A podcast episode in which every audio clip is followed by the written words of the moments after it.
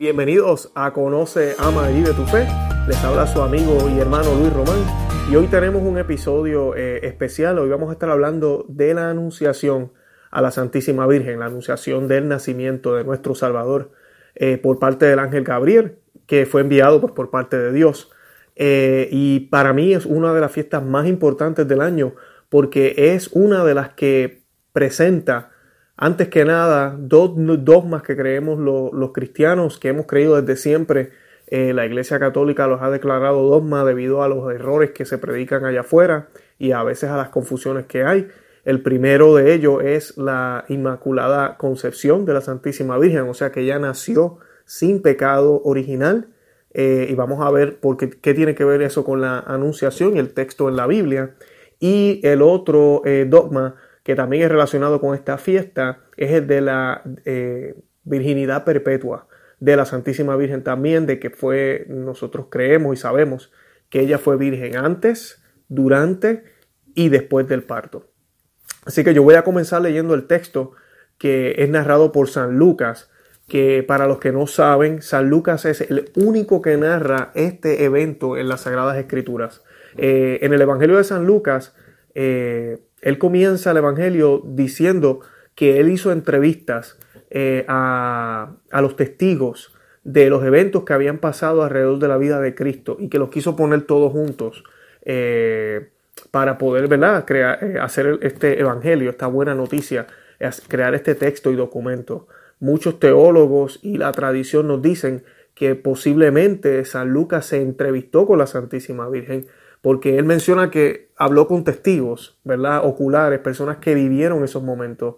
Eh, pero cuando vemos los momentos donde él está hablando sobre la Santísima Virgen, el ángel y este tipo de cosas, eh, la única persona que estaba ahí presente era la Santísima Virgen.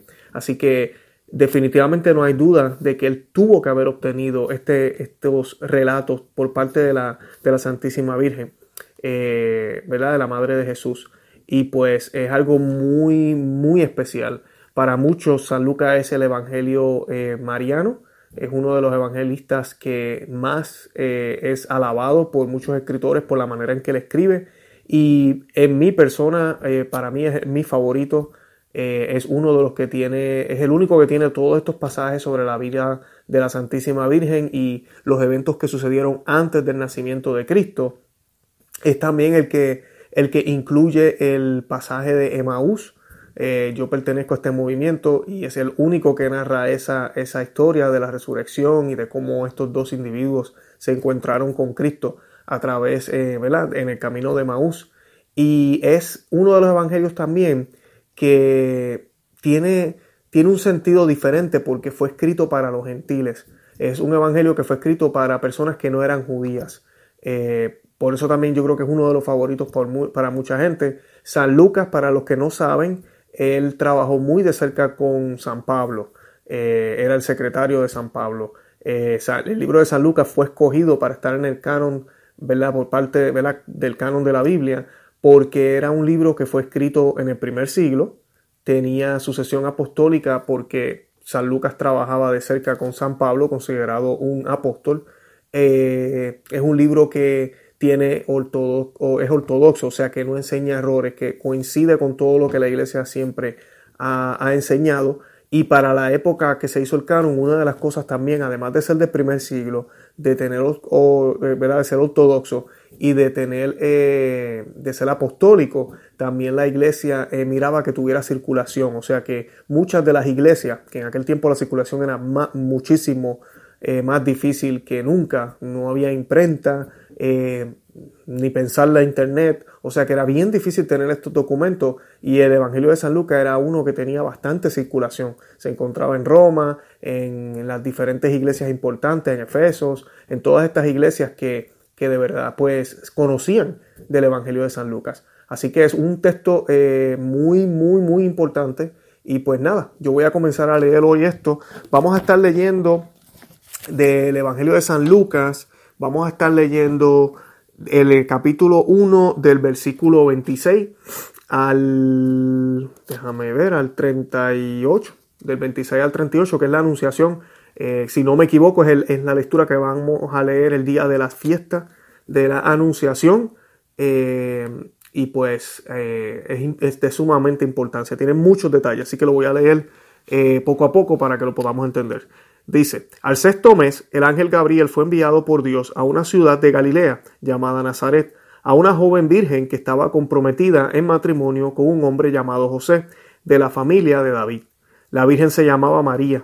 Llegó el ángel hasta ella y le dijo, Alégrate llena de gracia, el Señor está contigo. María quedó muy conmovida al oír estas palabras y se preguntaba qué significaría tal saludo. Pero el ángel le dijo, No temas, María, porque has encontrado el favor de Dios.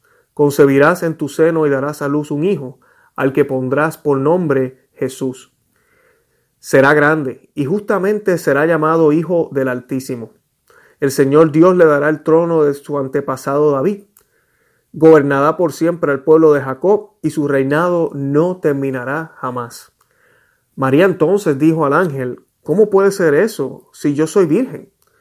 Contestó el ángel, El Espíritu Santo descenderá sobre ti y el poder del Altísimo te cubrirá con su sombra. Por eso el niño santo que nacerá de ti será llamado Hijo de Dios. También tu parienta Isabel está esperando un hijo en su vejez, y aunque no podía tener familia, se encuentra ya en el sexto mes de embarazo. Para Dios nada es imposible. Dijo María, yo soy la servidora del Señor, hágase en mí tal como has dicho. Después la dejó el ángel.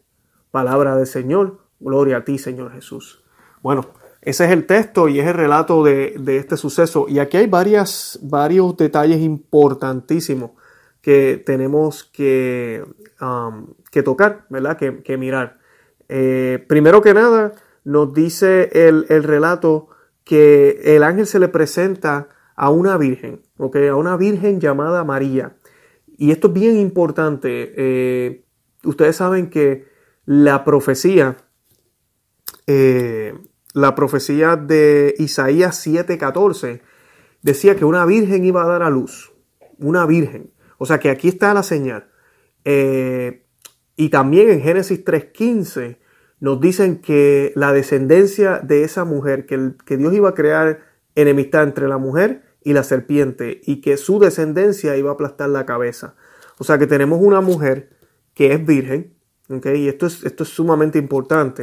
Eh, eso cumple con la profecía de Isaías. Esa es la señal. La señal donde haya esa virgen quiere decir que el Señor está ahí. Viene de camino. Va a estar presente. A mí me parece hermoso esa señal porque nosotros vemos en las iglesias católicas, por lo menos en nuestros países, en Puerto Rico es muy común ver que la mayoría de las parroquias están eh, nombradas a una vocación, a un título de la Santísima Virgen.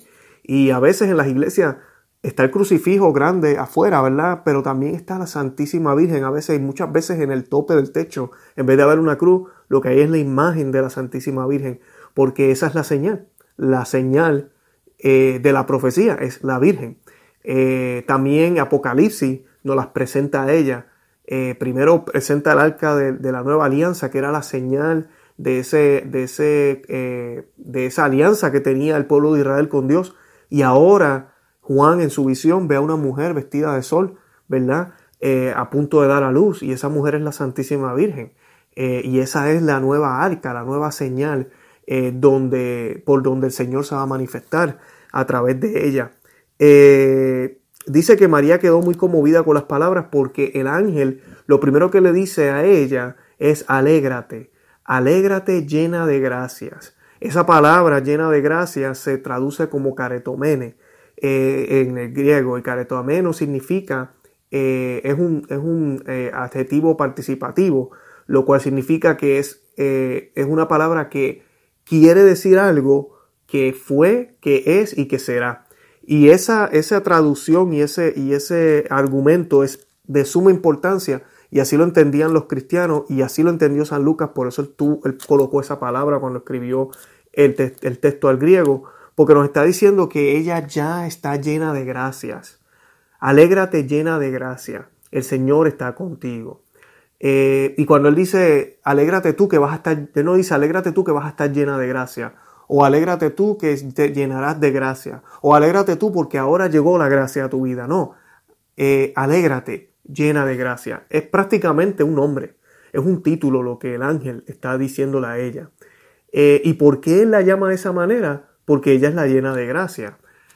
La gracia es lo que Adán y Eva tenían completamente. Adán y Eva eran llenos de gracia hasta que pecaron.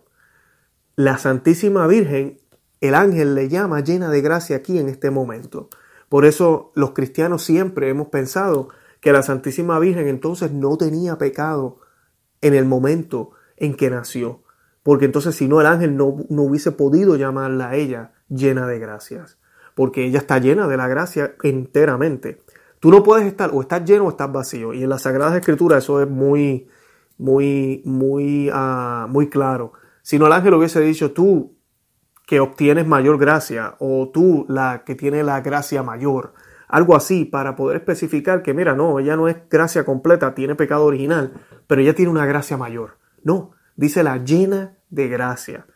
Sumamente importante porque de aquí es que viene el dogma de la Inmaculada Concepción que la iglesia definió y nos, nos interpreta y nos dice que lo que, lo que María nació sin pecado original.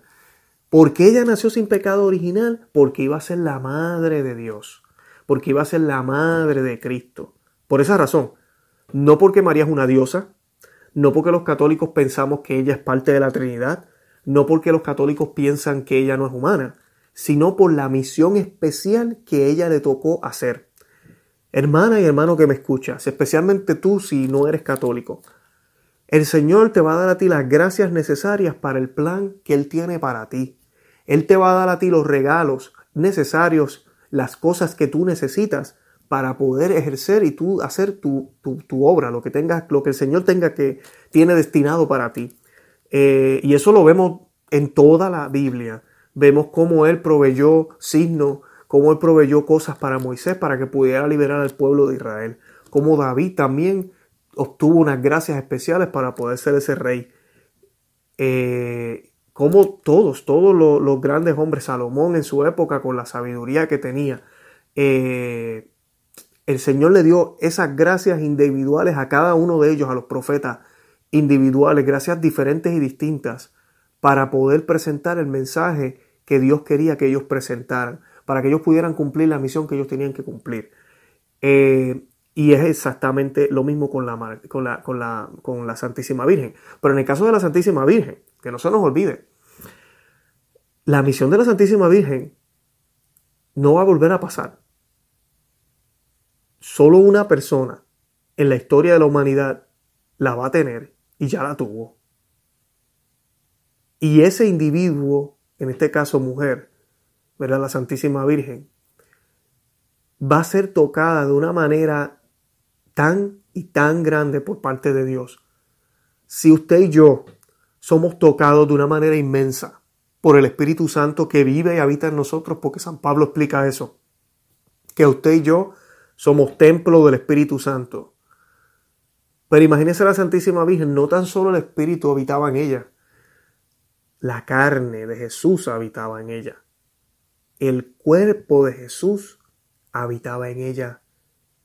Dios hecho hombre habitaba en ella el Espíritu Santo la cubrió con su sombra. Por eso a la Santísima Virgen se le llama hija de Dios Padre, porque ella no estuvo antes que Dios, ella es hija de Dios Padre, ella es madre de Dios Hijo, por eso le decimos madre de Dios, porque nosotros creemos que la segunda persona de la Santísima Trinidad es Dios, y esposa del Espíritu Santo, porque el Espíritu Santo la cubrió con su sombra.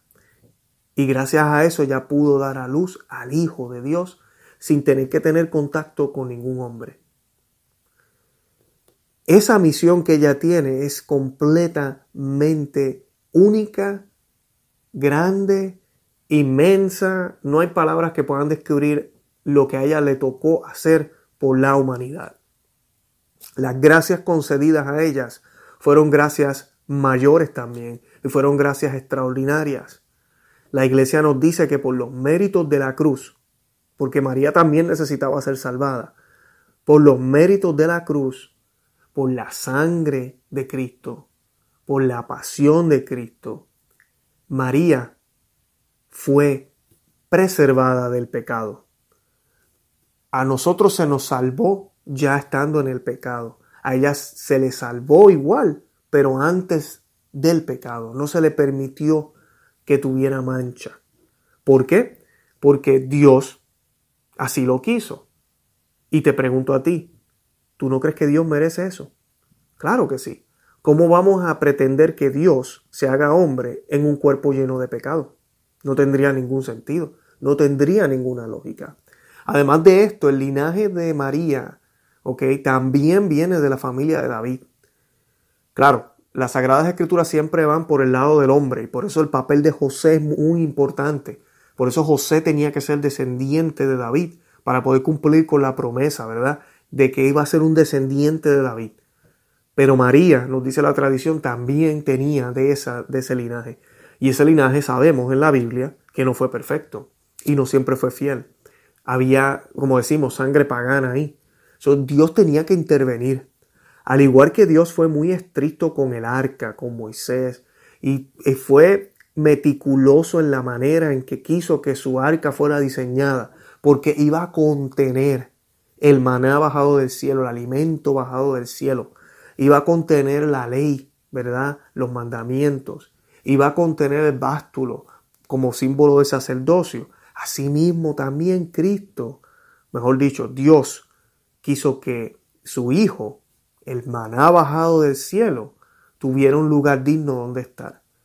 Que Cristo, la ley, ¿verdad? Hecha vida porque Dios es, los, los mandatos, tuviera un lugar digno donde estar. Y Él, que es el sacerdote eterno, también tuviera un lugar digno de donde estar. Además de esto, yo ahorita les mencionaba Génesis 3.15. Y tal vez muchos de ustedes decían, pero ¿qué relación tiene Génesis 3.15 con esta lectura? Tiene una relación inmensa, porque Génesis 3.15 dice que Dios iba a crear o va a crear enemistad entre la mujer y su descendencia. O sea que no está hablando de todas las mujeres, ni está hablando de todas las descendencias. Está hablando de una mujer y una descendencia en específico que va a aplastar la cabeza de la serpiente, de la culebra, del dragón, como sale en Apocalipsis. O sea que esa serpiente o esa mujer es María, eso lo sabemos ya ahora. Y sabemos que el Salvador es Jesús, no hay más nadie. El único Salvador, la única persona capaz de destruir el mal, vencer la muerte y darnos la vida eterna es Dios, hecho hombre en la persona de Cristo. O sea que sabemos que esta mujer que se describe en Génesis 3.15 es María. De eso no hay duda. Es María. De eso no puede haber duda. ¿Qué pasa? Dice que Dios va a crear enemistad entre ella, ¿verdad? la mujer y la serpiente. Adán y Eva, cuando tenían la gracia, había enemistad entre ellos y el mal, entre ellos y el pecado. Porque esto es como el aceite y el agua, no mezclan. El pecado y la gracia no mezclan. Si en Génesis 3.15 se dice que esta mujer, una sola mujer especial que ya está anunciada desde el principio, va a tener enemistad, quiere decir que esa mujer va a estar llena de gracia. Porque tiene o no tiene, como decíamos al principio. Ella tiene que estar llena de gracia, no puede tener pecado. La mínima cosa, el mínimo pecado que ella hubiese tenido, ya eso es estar en amistad con la culebra, con la serpiente, con el demonio, con el, con el dragón. Y Génesis 3.15 dice, yo pondré enemistad entre ti y esa mujer. O sea que esa mujer, Dios quiso que fuera llena de gracia para que tuviera completa enemistad con Satanás y pudiera ser la madre de Dios, la madre de hijo, de Dios hijo. Por eso es que, como les decía, esta fiesta de la encarnación es de suma importancia, porque nos está apuntando a estos misterios que lamentablemente hay una mayoría, no una mayoría, pero un gran número de cristianos allá afuera que no entienden esto. Y hay muchos católicos que tampoco lo entienden. Pero esa es la importancia de este texto. Así que ahí vemos ya la Inmaculada concepción. ¿Ok? El, dice luego, pero el ángel le dijo, no temas, porque has encontrado el favor de Dios y concebirás en tu seno y darás a luz un hijo, al que pondrás el nombre de Jesús. Será grande y será llamado Hijo del Altísimo. Más adelante, María hace la pregunta, eh, le dice al ángel, ¿cómo puede ser esto si yo soy virgen? Y el ángel le dice, el Espíritu Santo descenderá sobre ti y el poder del Altísimo te cubrirá con su sombra. ¿Qué sucede en este pedazo? Muchas personas a veces piensan y dicen, oye, pero la Virgen como que dudó. Ah, yo no lo veo de esa manera. No es que ella haya dudado, no es que ella está diciendo, pero ¿cómo, cómo, cómo Dios, Dios no puede hacer esto? Esto es imposible. No, ella no está diciendo eso, ella está diciendo cómo lo va a hacer. María, la tradición nos enseña y esto tristemente en las películas se enseña muy mal, en las películas modernas, que usualmente son hechas por, por ah, eh, compañías eh, que no son católicas, directores y eso que no son católicos. Pero María la presentan como, como una niña normal, que vivía con sus papás, se enamoró, inclusive yo llegué a ver una película que la enseñaban como que enamorada con otro y después la, tiene que estar con José y como que la cosa con José no estaba muy bien. Todo esto es blasfemia. María no fue así. Eh, la tradición nos dice que Joaquín y Ana eh, entregaron a María al templo y que María había hecho votos de virginidad. Eh, hay un texto que es el, el, Evangelio de... Ay Dios mío, el Evangelio de... Yo se los busco ahora. Ay, no recuerdo ahora, disculpe, pero es el Evangelio, ah, el Evangelio de Santiago, ya, el Evangelio de Santiago. Y el Evangelio de Santiago, eh, que no, es, no está incluido en la Biblia, es un libro eh, apófrico, pero la iglesia aprueba que uno lo pueda leer y mirarlo como un documento importante, no es que no esté aprobado, pero no fue incluido en el canon porque es del segundo siglo. Pero ahí presentan esto y además de eso la tradición. Muchas personas creían esto en, la, en los primeros siglos y es que la Virgen fue, eh, y, no, además de que esto no era nada que no fuera común, los judíos hacían esto mucho, entregar sus, sus hijos, sus hijas a Dios. Y María fue entregada al templo y María hizo votos de virginidad. Eh, cuando ella llega ya a la edad de, Más, más adulta, la ley judía y las costumbres obligan a que uno tenga que casarse. En aquella época la mujer no podía trabajar, eh, y ella necesitaba sustento. Entonces, ¿qué pasa? José, que también había hecho eh, votos religiosos, eh, el Señor lo escoge para que esté junto con María.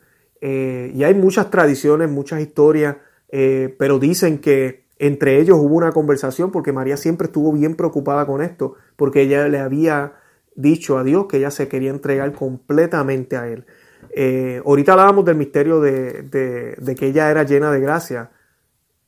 No debemos tener dudas, si ella es llena de gracia, ¿por qué rayos va a estar pensando en ser una mujer normal? No, ella quiere ser la sierva del Señor. Ella quiere trabajar para Dios. Todas estas cosas no fueron incluidas en los evangelios, estos detalles que yo estoy hablando, porque los evangelios, el centro de los evangelios, lo que realmente importa es Cristo. Estas cosas alrededor son interesantes y valen la pena entenderlas, pero lo importante es que reconozcamos a Cristo como nuestro Salvador. Pero les comparto esto, porque la, Santísima Virgen ya había hecho esos votos. San José, cuando ellos ya están juntos, eh, o se habían hecho ya votos para casarse, eh, que por eso la lectura también dice en el sexto mes, no, no, no, quiere decir que es el mes de junio, para nada. Es el sexto mes después de que ellos habían ya comprometido. Eh, ellos, él le dice a ella, no, mira, tranquila, que yo también hice votos de, castidad, yo soy casto también. Y ellos, eh, lo que ellos iban a hacer era vivir como hermanos. Eso es todo lo que ellos iban a hacer. Dios se valió de eso. Eso es exactamente lo que Dios necesitaba. Un hombre casto, dispuesto a, a velar por la Virgen, y dispuesto a proteger a esa mamá, ¿verdad? La madre de Dios completamente. Además de esto, José era, era descendiente de David para poder cumplir la promesa que les estaba diciendo ahorita. Pero ¿qué sucede? María, como ya había hecho votos de, virginidad, de castidad, de estar, eh, de, de, de guardarse para Dios, cuando el ángel le dice esto, que va a dar a luz, es preocupante para ella. Porque, y ella no está preguntando por, pero ¿cómo es que Dios va a hacer esto? ¿Qué se cree este? O, es, imposible que eso pase. No, ella lo que está cuestionando es, Dios sabe que yo hice votos de castidad. ¿Cómo va a ser posible esto? ¿Cómo va a ser posible esto? Entonces ahí es donde viene el ángel y le da una respuesta. Que yo siempre digo que es como que la respuesta sin la respuesta. Porque el Señor, el, el ángel le dice, pues el Espíritu Santo te cubrirá con su sombra. Y ella, ah, ok. Yo, yo me quedaría como que, oh, oh el Espíritu Santo. ¿Y cómo va a hacer eso? Todavía como que no me ha dado muchos detalles, pero ella creyó con solamente eso. Porque ella estaba llena de gracia. Y de ahí es que viene eso de la pregunta. Aquí yo tengo algunos de los, eh, de los santos que nos enseñan y nos hablan de eso. Eh, para que podamos, para que vean que no son palabras mías. Eh, por acá, vamos a ver. Eh,